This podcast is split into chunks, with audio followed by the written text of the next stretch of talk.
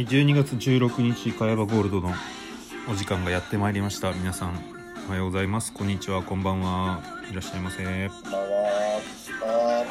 ー今日のオープニングは、ナックのマイシャローナでお送りしています。えー一発屋は洋楽にもたくさんあるということで、この曲以外を誰も知らないナックのマイシャローナエドハルミを思い出します。え？エドハルミってこの歌、あ、エドハルミこれだったと思う。これでグーグーグーグー。あの人も一発や。一発屋が一発屋を呼んでいい。でも、エドハルミが、つい、去年、一昨年ぐらいに、あの、ドリームマッチかなんかで、久々にそういうジョイマンとか含め出てくるようなコーナーで出てきてみネタ見たんですけど久々にあの人めちゃくちゃ面白いです。天才ですね。エドハルミって天才やと思う。いやでも、あのー、同じように一発屋であの、ハードゲイいるじゃないですか。ああ HG はい。あの、ハードゲイの傑作集みたいなのあの YouTube で流れてきて見てたんですけど、い、はい、マジで、あの、30分ぐらいの傑作選みたいなのずっと見れますね。いや見れるっしょ。あいつは天才。マジで。いやあいつ面白いんですよ。レーザーラモン2人とも面白いんだ なんでコンビで、コンビで売れんかったやろな。あの人らもスーツ着て漫才してたことあるんですよ普通に。いや今日は。寄付向きということです。そうです。どどっちかが俺大学の先輩なんですよ一応。どっちやったっけな？HG やったかな、とねどっちかが同志社でどっちかが立命館であのプロレス同好会に入っててでそのプロレス大会で知り合ったはず。確か。へえそういう人たち。えー、今日 HG が同志社。ど HG か。HG ど RG 住谷が同志社で伊豆淵が立命ですね。本名。本名知ってるんですあの関西で若い頃を見てた人たちはレーザーラモン RG になれる前にレーザーラモンの伊豆淵って覚えてたんで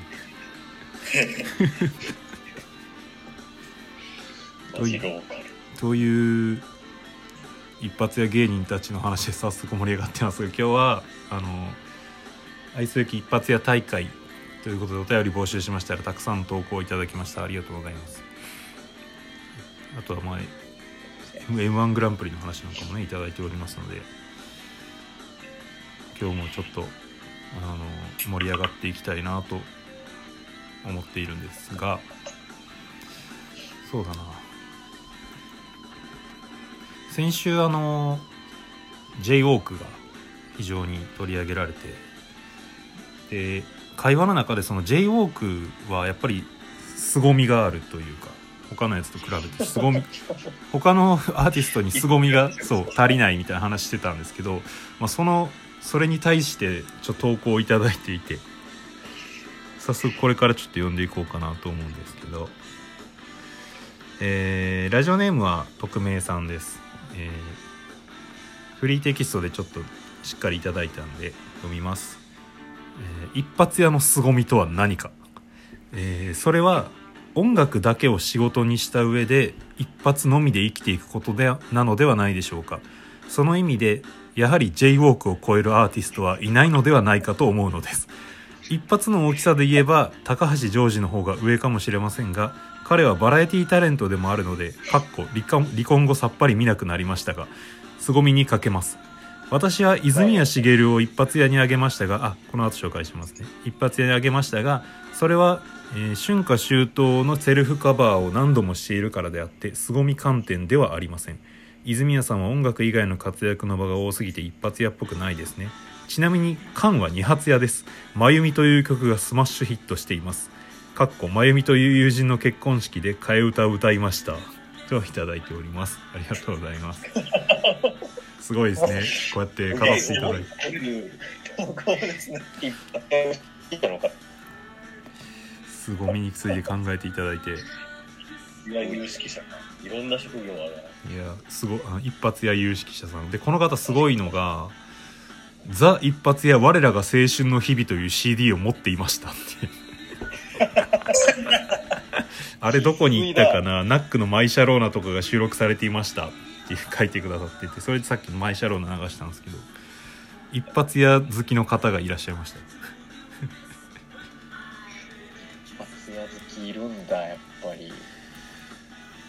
やっぱえそういうなんか一発屋の儚さみたいなところがツボなんですかね。もしかしたらそうかも。あとはやっぱ昔ってそのね一発屋が元気だった時代というか今ほどメディアも多くなかった時代だとやっぱそういう一発屋多かったんでしょうね本当。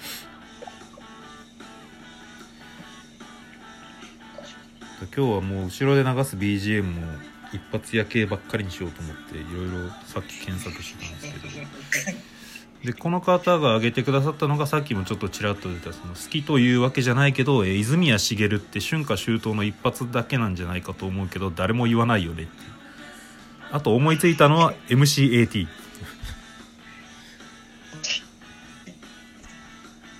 僕 CAT 泉谷しげるがそもそも曲で売れてたことが僕もあんま知らなかったんですよね。あそうなんですよ。泉谷しげるってロックフェスとかでたまに出てくるけど、うん。えキャストはってない。そうなんですよね。今ちょっと春夏秋冬を流してみますがあれ？流れない。ただこの人多分フォークシンガーなのかな？ボブ・ディラン的なあれがあると思うんですけど歌う時の入れたちはなんかうん廉価版長渕みたいな感じ。そうねあのあの人。吉田吉田吉田あの人。吉田達郎。吉田拓郎とか、まあ、フォーク。うんうん。ですねボブ・ディランの流れも。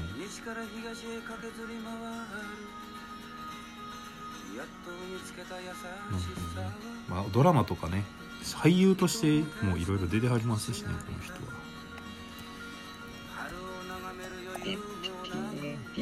MCAT は、えー、 DA PUMP のプロデューサー。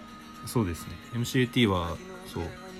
プロデュースの方でその後あのー売れてはりますけどもともとはいつだって小学生ぐらいの時に曲出してはって多分ボンバーヘイですよね多分。ボンバーヘッドです。ボンバーヘイです。これかな？ボンバーヘイって曲があって。はいはいはいはい。オリコン書いてます。 featuring DA PUMP。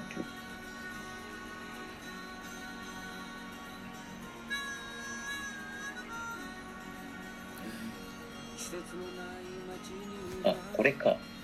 でも最高オリコン27位なんですね。へえそうなんだ。そんなもんなんだ。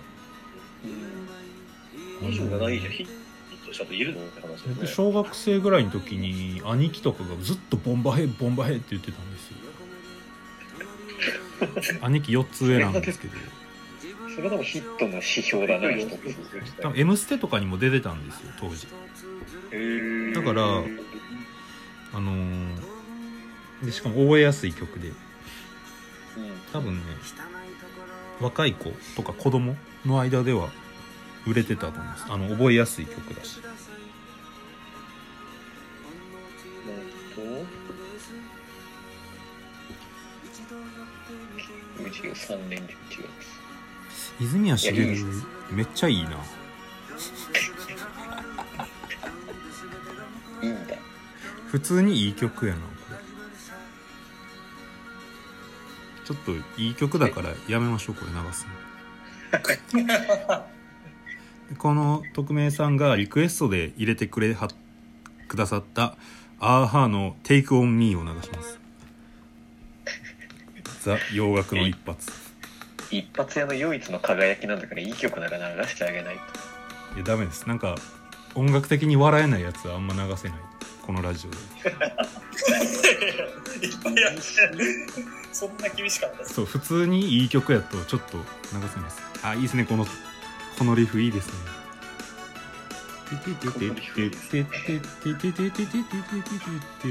うわ懐かしい。ちなみにあのちょっと MCAT に戻るんですけど、はい。MCAT は93年11月に Bomb A Head をリリースしてます。はいはい。でいいですねこれ。2003年10年後の10年後ちょうど10年後にはい。フィー featuring DA PUMP出してます。いいですね。その翌年、はい。2004年ボンバヘ5 これ V かな V かな。ボンバヘビクトリーかボンバヘ V かないですけどもう10年後11年後にも連続でほんまや。ギアの悪さ出してます。ボンバヘリターンズ。ある。ありました。ボンバヘリターンズある。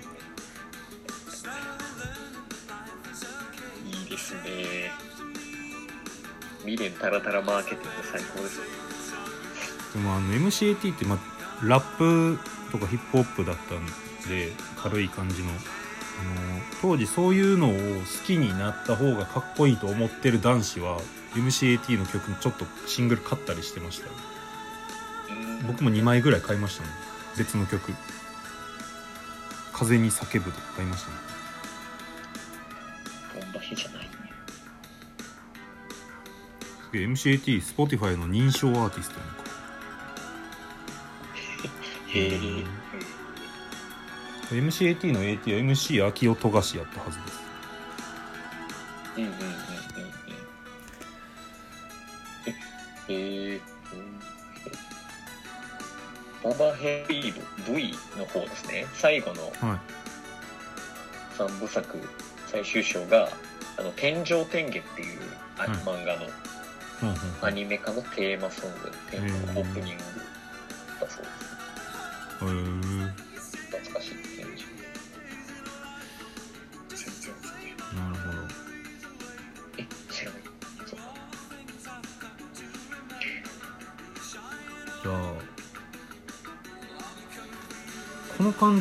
見るとあれですね MCAT は案外みんな知らないんですね一定の年齢を超えないと知らないのか。え曽根さん知らないですか MCAT いや、知らないですえね。マジで？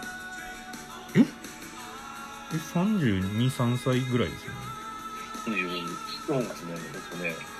えー、そうなんや。MCAT ってそんな感じなんや、まあ、俺が小学校1年とか2年だからあそうかそうか もしかしたらこうラップとかそっちの方にあんまりあの造形が深くなかったんで。いやでも J-POP とかいわゆるすごい J-POP なのをよく知ってるんですよ。ゴリゴリ流行っだからあそっかそっかだから範囲が違ってたんですよ。こう後年追いかけるときに MCAT は出てこないそうそうそうそうそうそうかもしれないですね。なんか僕の中での印象はあのスキャットマンジョンおじさんとかと同じ系統なんですよ MCAT ってスキャットマンジョンおじさんもわかんないですね。マジですか？ビーバッパッパラッポーわかんないですか？ああ、ああ、そうわかりますよ。ビーバッパッパラッポーパッパッパラッポーの人ビーバッパッパラッポーの人ああ、その曲はなんとなくわかります。スキャットマンにジョン、ジョンがついておじさんまでつくと全然わかんなかったです。スキャットマンジョンとか MC ハマーとかその辺の感じのはいはいはいはい。あ今ちょっとボンバヘ流してるんでもし聞いててピンとこなかった方はちょっと聞い聞いてみてください。けどはい。えー、次。源田たまらんベストナインおめでとうの会会長さんからいただいております。ありがとうございます。えー、あなたの好きな一発屋はネズミ先輩六本木ギロッポもはや歌手でいいんですか？とあととんがりキッズの B ダッシュ。そっか。はいはいはい、リーダーして。おそらくとんがりキッズは一発屋というほど売れたかどうか微妙に分かんないので。6本木6本かなやっぱり。うん。やっぱ、そうですね。哀愁を感じるのは、でもネズミ先輩ってあれ真面目に歌をやって歌を出してた人なんでしたっけ？芸人ではないんですえか？ね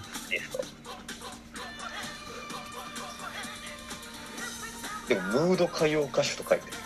あそうなんだネズミ先輩？あれネズミ先輩って歌出してる人なのかな？その後。いまいちピンとこない。ポッポのなんか、やつしか覚えてないです。うーん。あ色っぽね。色っぽんがオリコンでも13位。あそんなもんなんだ。でうんその後3曲出してるんですけど60位164位県外とか順調に。そのイライラの階段を駆け下りております。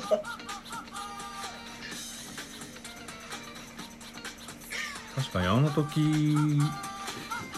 の勢いはすごかったですよね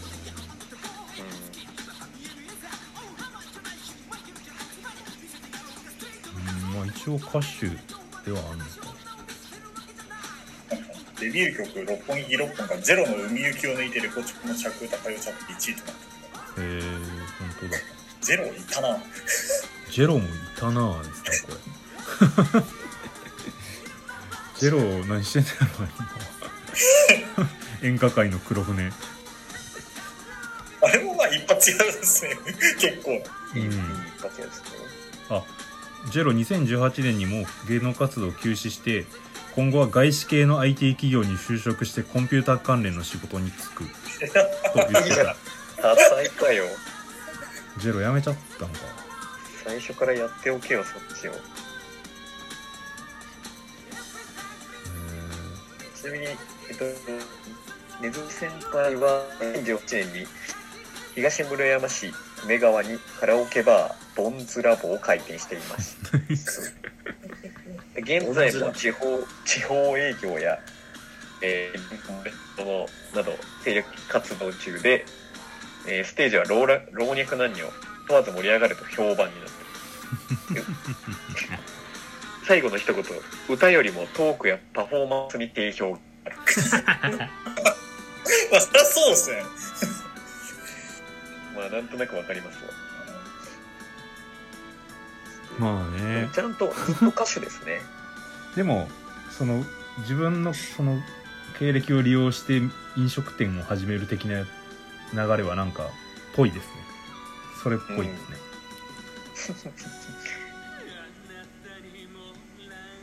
いやいいですあこの辺の時代なんかムード歌謡をネタにする芸人ちょくちょくいましたからね。あのムーディ勝山とかもそうですけど。うんうんなんかその流れなんじゃないかとちょっと勘ぐってしまうけど。でもあれですよ。ネズミ先輩は本当にちゃんと、うん。えープロの歌手を目指してボーカルスクールに通い始めてからがスタート。なのでちゃんとかちゃんと歌手。ちゃんと歌手、まあ、歌手として活動歌手としての活動が本人としては満足しているかどうかは分かりませんが。思ったより儲からないという理由で、えー2010違うな。2009年に芸能界引退を表明しました。あそうなんだ。芸能界引退。芸能界引退だけど音楽活動はしている。よくわからん。ですああ、音楽活動は引退しないですね。そうですそうですえーっとうんうんなるほどね。いいですねネズミ先輩もうなんかネズミ先輩凄みが足りないな。なんかちょっ大体と。いや別にまあ今日あの勝ち負けを決める回じゃないんですけど。凄みがこう J コークの牙城っていうものがある、続いてのお便りいきましょうか。えっ、と。あれ？おネットワーク大丈夫かな？僕皆さん聞こえますか？大丈夫ですよ。大丈夫あおはようございます。続いてのお便りいきましょうか。えーラジオネーム一リスナーさんからいただいております。あこれ僕知らない、えーあなたの好きな一発屋ミュージシャン、えメモリーグラスの堀江潤、え水割りをください」でおなじみのこの曲と言いたいところですがこの曲が流行っていた頃はまだ皆さん生まれてないですよね汗。女性側の歌詞でお姉っぽく歌い上げる彼はそのヒットからしばらくして交通事故死亡説やタイ移住説苫小牧市の水道局職員説などの噂が。また実は水割りが苦手で飲むのはお湯割りらしく水割りをくださいと言ったことはないらしいです。その後それらのエピソードを替え歌にしたメモリーグラスかっこ誤解だらけを作ったそうな笑い。これはなかなか凄みがありそうな投稿をいただきましたねこれ。聞いてみたいですね。ちょっとこれ僕知らなかったんですけど皆さん知ってます？堀江潤さん。いや、メモリーグラスっていう曲はなんか、そういうのが確かあったなっていう、それ聞いて思い出しましたし、水割りをくださいから始まるっていうのが、その、ああ、なんかそれ聞いたことあるっていう、それぐらいですね。ちょっと今あのこっち側ではネズミ先輩が今ずっとポッポポッポポッポ言ってるんですけどもうもう切りますねこれもう切りますメモリーグラス流しますねいいいい稼ぎ犬でしたねネズミ先輩は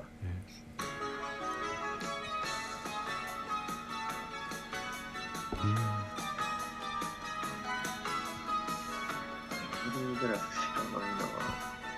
今流れております。あ本当だ。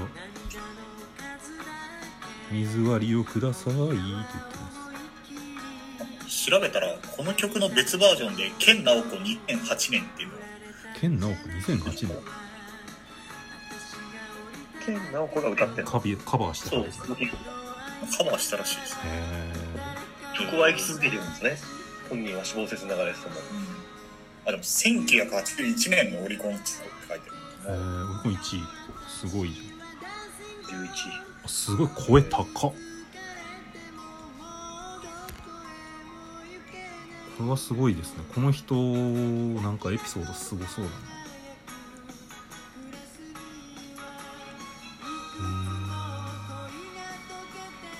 でも一発屋のウィキペディアに行ったら絶対にシングルの発売履歴一覧を見るっていう、うんはい。もうまっすぐそこに直行するようになってるんですけど、はい。1曲目が81年4月の「メモリーグラス」で全12曲出していって、シングルを出していく。12曲目が「メモリーグラス」かっこ誤解だらけはいで終わりという。終わりなんです 潔い。屋としての優秀の美これすごい。っすねこの人のってい。るだってメモリーグラス以外その曲のページリンクがない。ってい。う素晴らしい。でメモリーグラス誤解だらけで終わるってい。うこの潔さ素晴らしい。これはしかもそのメモリーグラスのい。誤解だらけの1個前の「花一つ夢一つ」っていう曲の作詞が西田敏行なんですよ。だからすごいな。なんていうかある種そのミミュージシャンズミュージシャンというか界隈ではやっぱ、まあ、こう今聞いててもすごいね歌も声も綺麗ですしすごい人なんでしょうねこの人。僕気になったのがシングル12曲なのにアルバム7個出てるんですよ これね。今アルバムの見たら、まあ、7問目のアルバムは多分童謡日本の童謡を歌ってるからまあ除外するとして。6枚目がゴールデンベストシングルスなんですけど2004年の。その前に出てるのが1995年で。でそれより前なのがもう1983年なんで。いや、すごいな。だから80年代に4枚出してで3枚目のアルバムは82年なんですけど堀江潤全曲っていうアルバムで。もうメモリーグラスの1年後にベストアルバム出してる。素晴らしい。切りが早いですね。これ多分あのー周りの周り。周りの人たちも多分この男の賞味期限はと思ったんでしょうね。多分。なんかあのファーストシングルと同じ日にアルバム出してるんですけど。はいはいはいはいはい。ほんまや。ああ、なるほどね。確かにアルバムアルバムでもうデビューみたいな感じなのかな。うん。すごいね。今とやっぱ違いますね。いいいやこの人いいな。いつ実在見つけたみたいな顔するのやめてください。なんかウィキペディア見てたらそのメモリーグラスのヒットからしばらくした83年、えー交通事故に遭い負傷さしたと報道されたことが原因とみられる死亡説が流れた。これがさっき投稿であったやつなんですけどその噂が立った後自ら健在であることをアピールするため「生きてますよコンサートツアー」と銘打ったツアーを挙行した。しかし生きているのを知るのは会場に来たファンのみで世間で死亡説は消えず だからツアーやったけどファンしか来てないから世間の人は昔今みたいに SNS がないから多分。ファン以外知らんっていう。ワイドショーとかでは死亡説は消えなかったんでしょう。でさらにはアジア移住説までもな流れ堀江人をタイで見たなどの目撃証言なども報じられたが本人は僕はタイに行ったことないからと語っている。さらに地元苫小牧市の水道局に偶然にも同姓同名の職員がおり堀江潤は苫小牧に帰り公務員になったという噂も流れた。すごいすごいこれ。これおもろこの人。で1996年に明石家サンタの史上最大のクリスマスプレゼントショーに電話出演して死亡説が流れましたと言った瞬間に合格が決まり鐘を鳴らされた。これ見たかったな俺。おもろそうやなすごい。この人いやでもなんかすごいな。すごいかっこいい方ですね。いや本当に本当にそう。えなんか全てを備えている気がする。一発屋の凄みからエピソードから。ちなみに森健の言うなんかアルバムシングルが同時発売になる理由多分なんですけど当時ってアナログレコードじゃないですか、うんうんうん。CD じゃなくて、はいはい。で大体の場合ってあのアナログレコードってあのシングル版って1曲とかしか入ってないんで、うんうんうん。その分こうちっちゃいので作れるんですよ、うんうん。ちっちゃいので作るドーナツ版って言うんですけど。うんうんでそれに対してこうあのアルアルバムってでっかい版のやつなんですけどあれでっかい版のやつのあのあのアナログレコードって構造上内側に行く要は時間あの再生時間が経過すると、その分音質が悪くなるっていううん。どうしてもこれ逃げられない癖があってですね、はいはい多分あのシングルとして特に売り出したいからこうあの音がいいドーナツ版も一緒に売ったみたいな話なんじゃないかなっていう気がしました、なるほどさすがレコードレコードリスナーの曽根さん。時代背景がそういう感じなんじゃないかなって思いました。あの合ってるか知らんけど、うん。ちょっとこの話題中ではちょっと何の返答も思い浮かばないんでありがとうございます。あの一発屋の腰を折って。いや大丈夫です。この堀江潤さんウィキペディア読んでるだけでも結構もう読み物として面白いんですけどもうウィキの来歴の真ん中あたりに世間では一発屋として認識されておりいわゆるあの人は今系の番組に頻繁に出演している頻繁に出演してるらしいですからね。だからまあ80年代を過ごした方はご存知の。一発は当てないと一発屋になれないわけいや本当ですからね。にそうですよね。一発当てたことがすごいん出ですよてくるだけですそうそう。え人は今的な番組もうほぼなくなりましたからそれでも頻繁にって言われてるってことはもうほぼ解禁賞解禁賞ですよ。出てるってことですね。うんいやこれあでも最近もう年間100本以上のライブを行ってオリジナル曲もちろんカバー曲童謡唱歌などを交えたステージで幅広い年齢層に支持されているだからずっと音楽をやってらっしゃる本当に偉大な人ですねこの人は。本当に。だからえずっと音楽に真摯に向き合いちゃんとやっていつつ一発屋として世間に認識されエピソードも豊富。これは j ウォークと双璧のすごい人なんじゃないか。多分。パフォーマンスとトークに定評があるとかって書いてないですか？残念ながらそこには定評はないそうです。ねない定評はない書いてない。まあ純粋に歌がそう歌が上手な方なんでしょうこれは。ちゃんと歌でしょ。いやまあちゃんとした人だけどそういうまさに愛すべき一発屋のお手本のような方だったですねいやありがとうございますこの一リスナーさんはいえタレコミですねいいタレコミいただきました。えー、じゃあ他の方もいただいてます。あラジオネーム大船の海坊主さん。ありがとうございます。えー、好きな一発やバブルガムブラザーズ。大学時代頭の悪い飲み会で Won't be long をコールにたくさん飲んだのを思い出します。 Won't be long ね。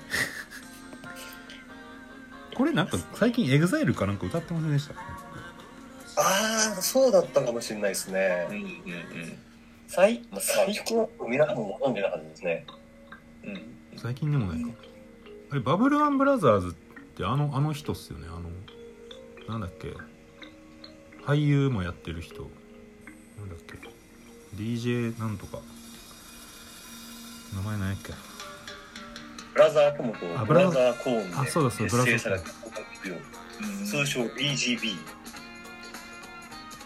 なんかそれのイメージがあってそっちが本業やっけって思っちゃう。なんか。うん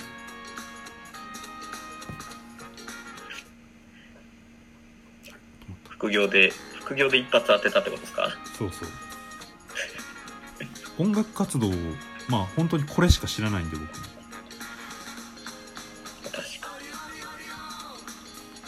なんかね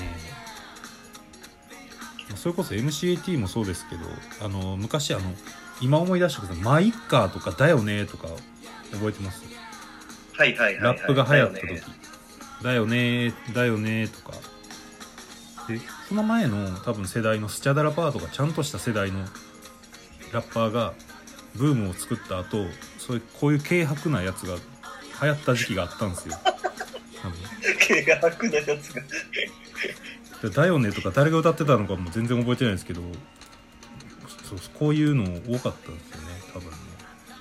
だよね。イーストエンドあイーストエンド。エンドプラス有利だ。そう。イーストエンドプラスより実はマミ D がこれ作詞してる。えだ誰がですか？マミ D マミー D えマー、ミ D が割と有名ですよね。はい。すマミー D なん何の人ですか？マミー D って何やっけ？なんか聞いたことあるですね。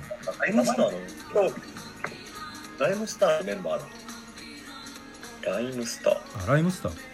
ライムスターってあのあれです。なんかゴリゴリのヒップホッうん。プユニットというかあの、へー。歌丸とかあのああそう。はあはあはあこれ「だよね」は結構なあれですね。あのいろいろあるっぽいですよ「だよね」のローカル版「そやな」あそうそう「鍋さ」「だそう。ったらね」「だがね」「ほじゃね」「相対」「相対いけんな」そう。なんかへー。当時めっちゃ流行ったんですよ。だからその「そうやなそうやな」とか言ってましたもん。小学校ぐらいの時、だよねが95年94年か。あで95年の2月にそやな。95年4月にダベさ。94年同時でじゃあねすげえなこれ同時にいくつ作ったんですかねおおなんかね確かねこれ「だよね」が流行ってでいろんな地域でやりだしたようなこれ参すごいですこれうん参加アーティストブラザーコーン入ってるじゃないですか「だよね」に狭一発屋業界。契約のやつなんて契約のやつなんで あさっき契約それで言うとあのブラバブルガンブラザーズはもうちょい世代が前なんでちょっと軽薄とか言ってすいませんし そっちがルーツでしたねだよねがオリコン7位でうんうん。そやながオリコン6位いったからこれはいけるって踏んであれなんでしょうね。あのダベスがね。ながねそうじゃね総体を全部同時発売した40位ぐらいっていう。地味だな。懐かしいな。だよね。そう難しいんですよね一発屋は。二発目二発目2発目の土壌難しいだよねの後多分「マイッカー」って歌出してたんですけどあんま売れてなかったです多分。詳しいですね。そう。で小学小3ぐらいなんでやっぱ一番ねちょっと興味持ち出してたんですよ当時やっぱ。ね。音楽、うん。あの前もラジオで 一発屋にじゃない。前もラジオで言ったことあるけどそのリアルにラジオで音楽のランキングとか番組とかをテープで録音して聞いてたんでずっと当時。うん。小2小3ぐらいの時。でその辺の一発屋は結構覚えてるんですよねえー、オフイーストエンドプラスよりのなんか、12月のシングルが、ねえですよね。しかも、なんか引きずってるなーって感じがするなえー、オーナーのミモーズさんがちょっと面白い投稿をいただいてまして、えー、j w ォークのボーカル中村浩一氏とルビーの指輪でお有名な一発や寺尾明の見た目が似すぎてビビりました。一発屋は見た目も似てくるのでしょうか。あのねこれ画像見たんですけどマジ似てます。いやマジ似てますね。あのヒゲとなんかメガネというかグラサンとえ、なんていう名前でししたっけ？た j ウォーまあ j ウォークの中村光一。中村光一さん。あ寺尾明さんですね。あてかメガネ関係なく似てるわ。か ちょっと待ってこれおもろ。なんか今ググってあこれ似てんなって思った画像の写真の元記事が2013年なんですけど元 j ウォーク中村浩一が涙の復帰会見やっぱり音楽しかないああれですね。覚醒剤のあれであの逮捕された後のはいはいはい歌うことしか脳がない人間ですあの日の、こう、取り戻しに帰ってきたわけですね。そうっす。確かに。寺尾明って確かにあれですね。一発や歌で言うと一発や部類ですね。確かに確かに。俳優としても、まあ、キャリアがすごいあるから、あのそんな感覚なかったですけど指輪は寺尾明だっていう。たまになんか音楽番組出てきますよね。あああれあれを歌いに？ルビーの指輪を歌いに？まあでも、ちょっと、今回の選考基準でいくと、やっぱ副業一発屋っていうのは、やっうんそうですね。そうぱり不利、不利ですね、今回は。そうですね寺尾明はもう完全に夜回り先生だしあの役者だしっていう、でも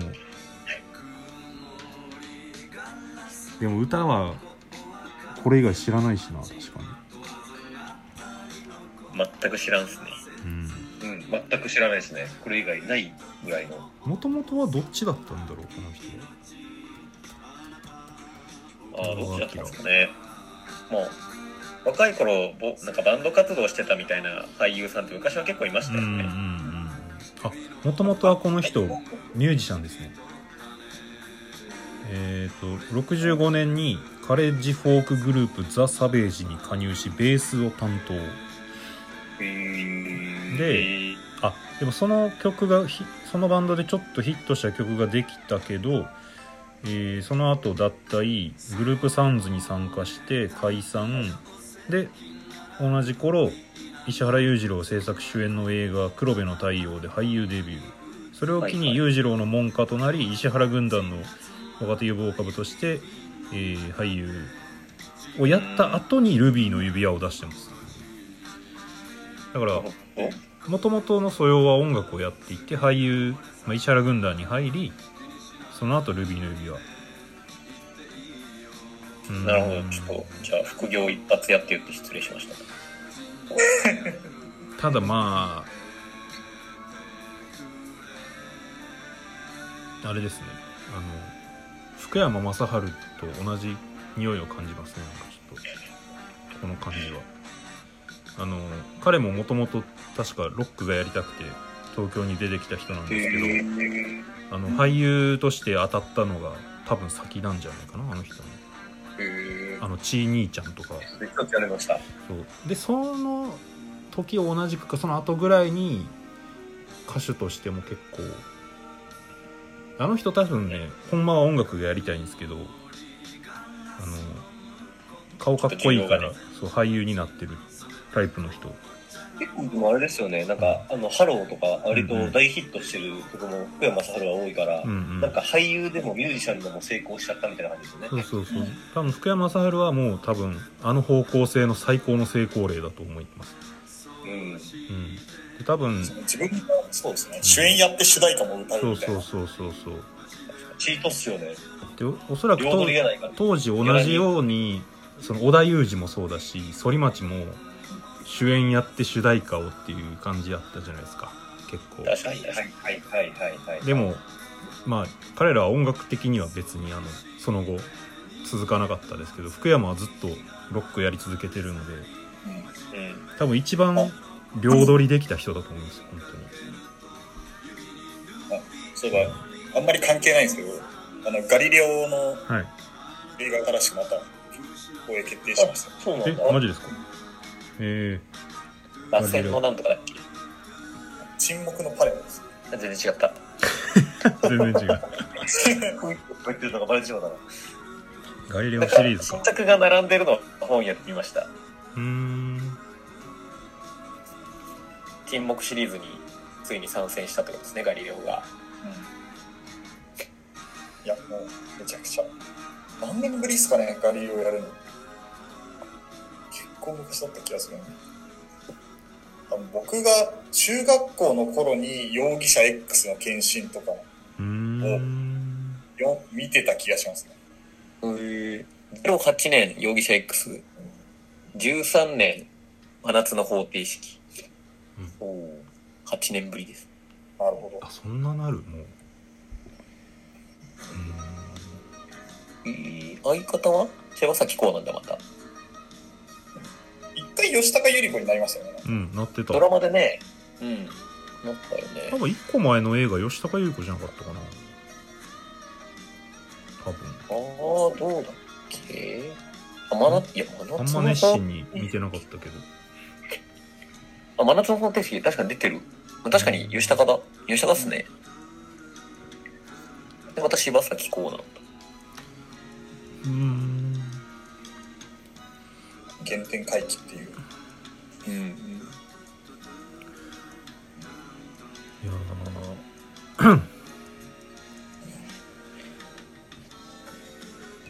ルビーの指輪が終わった後流れた曲が、まあ、全然聞いたことない曲なんですけどあの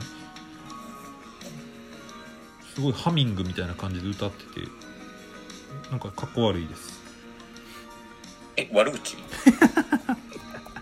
普通の悪口です、ちょっとかっこ悪い。何の歌ですか？寺尾明「シャドウシティ」っていう曲。寺尾明な。寺尾寺尾明です。そういうこと、そういうことやってるから一発で終わるんですよね。そうなんですよ。しリスナーさんから知ってると思知ってる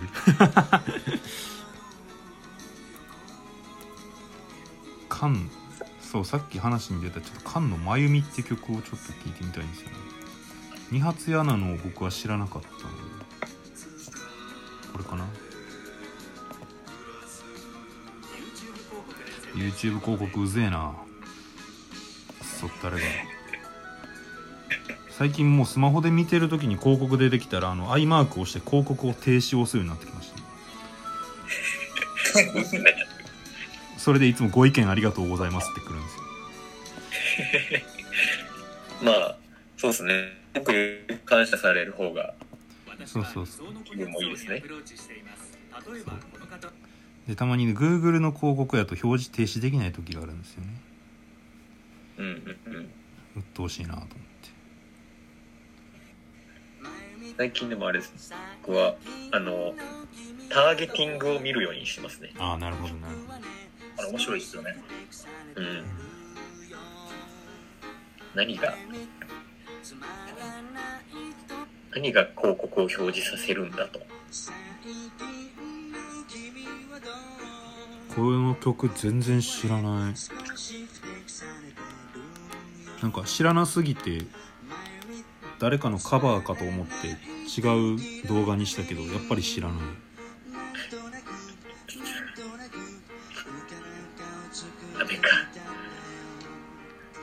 もう、えてみればそれこそが一発屋ですか？うん。聞いたことないな。まあ俺はちっちゃい時なんでねやっぱ全然知らないんですけど。まあ改めて。うん。いや本当にぼたくさんのアーティストの方が出ては消える業界ですからね今一発やって言っていいんか分かんないけどそのいたなみたいな人はねいくらでもやっぱ出てくるし。うんいますね。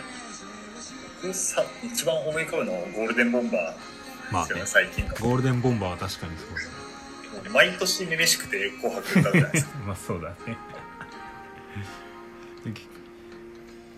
あの人たちも曲はあれだけだもんな本当に。あのいろんな活動してるからテレビではよく見るけど、なんかね新しいげなことは結構ね、取り組んでますけど。音楽で言うともうあれだけっすもんね。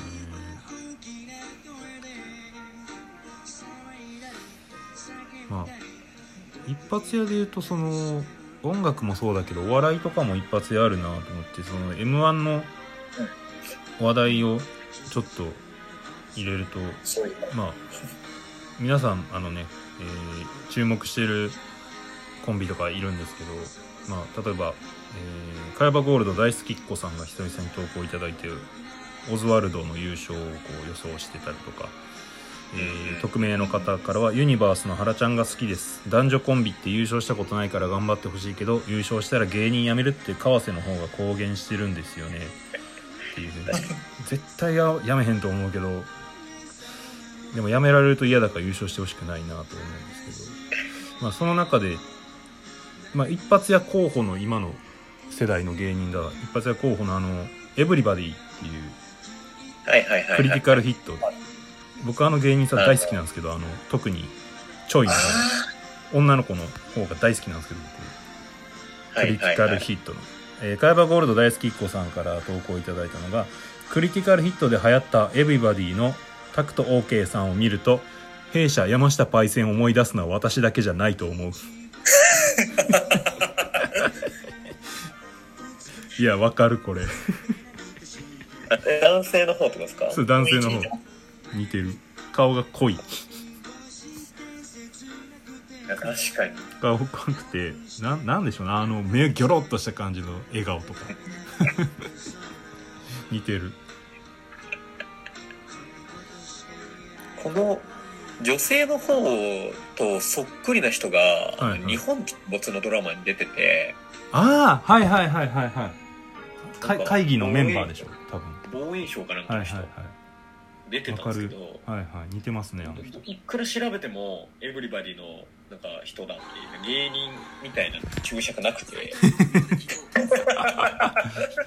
た絶対似てるでも本人やろうと思ってたんですけど、はい。普通になんか女優さん単に似てる似てるだけの女優さん。そうっすよね。多分そうだと思う。いや確かに分かる。今言われてうわ似てると思った。めっちゃ似てますよあれは。日本沈没見てる人いた。びっくりした。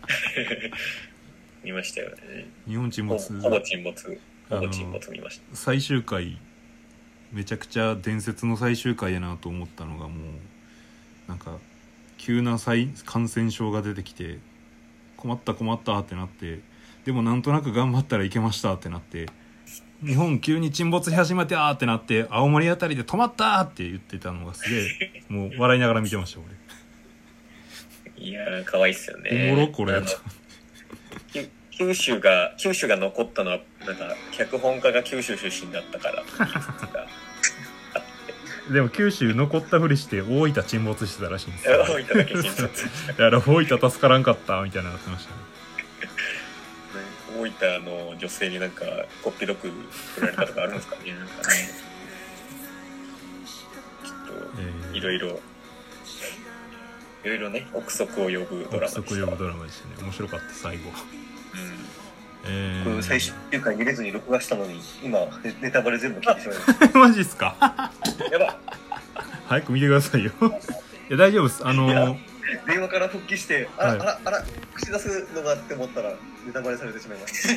そうだ。大丈夫ですよ九州、青森は残るんだ。そうなんだ。やってなった。いやあのねひ先に言っときますけどあの最終回が今までで一番むちゃくちゃでした、あ、そうなんですか。あのあの、今まで、こうはい丁寧に、まだ沈まんの回って言って、こう、伏線張ってきたじゃないですか。はい。張ってきた時に。で、なんか、なんか感染症みたいなのも出て、うわーどうしようどうしようってやつを、もう全部、えいって。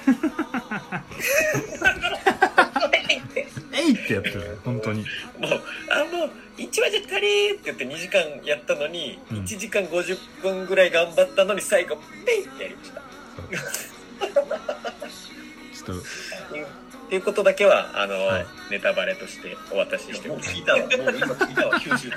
俺も聞いたわ。いやでもそれは結果であってやっぱドラマは家庭を楽しむものだと思いますから、最終じゃああれなんですか？あの、九州でみんな来てことになったんいですやそれは言えないですね もういいがな。ももういいがな。うだけは、それは言えないでそれすねだけはもうさすがに、はいもう、もう言うてよ。もう言うよ。ドラマ、ドラマ視聴視聴者として、それそんな冒涜できます。ぜひぜひ見てください。だってか感染症であれでしょ？もう他の国受け入れてくれませんいや違う。うんですよ。違うんですよ違うんですよ。違うんですぜひぜひぜひ見てくださいよ。伝説の最終回だと僕思ってるんで。ここまでここまでやらかす最終回って最近では記憶ないなと思うぐらいにすごかったんで。す笑いあり、涙あり、涙あり、はい。幸福別当の最終回、ぜひご覧ください。はいえーそんなこんなで今あのバックミュージックは何も言えなくて夏が流れております、ね、レジェンド。やはりレジェンド。やっぱりここに帰ってきましたあれですかね、この2週にわたってお受けした一発屋選手権の優勝はやっぱあれですか、J ウォークの牙城は誰も崩せずって話ですね。あのね崩せないですしただあのメモリーグラスの堀江潤さんも素晴らしいなと思いました、うん、なるほど。関東賞。そうやっぱりねじ20年30年前の方40年前の方っていうのはちょっと凄みが違うなと改めて最近のゴールデンボンバーとかエイトとかいろいろいますけどやっぱ重みと凄みがやっぱ違うねでこのやっぱ何も言えなくて夏を聴いてるとこう胸が熱くなる感じっていうのは他には出せないなということで j ウォークのこの曲がやっぱり一番、うん、もうレジェンドですね、そうだ。投稿するときに、なんか何か一発やないかなって思って、なんかもう一個今僕のステーパスで思い出しました。このあと1分しかない状況になんですけど、はいあの、おっとっと夏だぜがすごいいいですね。あれね。いい一発やだった。うん、いいジャンプじゃないですかいいジャンプ。そうそうそうそうそうそう。でも一発屋っていうか逮捕されたもんね確か弟いやそうだからネットでごまきの弟おっとっとなぜみたいなこういじりがされてるっていうその辺のエピソード含めていい一発屋だったっていうふうにあの今思い出しました投稿するとき思い出したないややめやめてくださいよソニンはあのあれですよ裸エプロンとかさせられて CD のジャケットあれがでの女でねかわいそうなんだよねあのその後舞台女優とかか肩書き変わってたけど かわいそうなんやばいこの話を始めるとまたここから1時間喋ってしまいそうなんでね。もう6時になっちゃいましたね。なので今日はあのいろいろ話しましたが何も言えなくて夏を今週も流しながらお別れにしたいと思います、えー皆さんまた一発屋の思いついたら送ってください、はい、それでは皆さん今日もありがとうございました。さようなら。さようなら。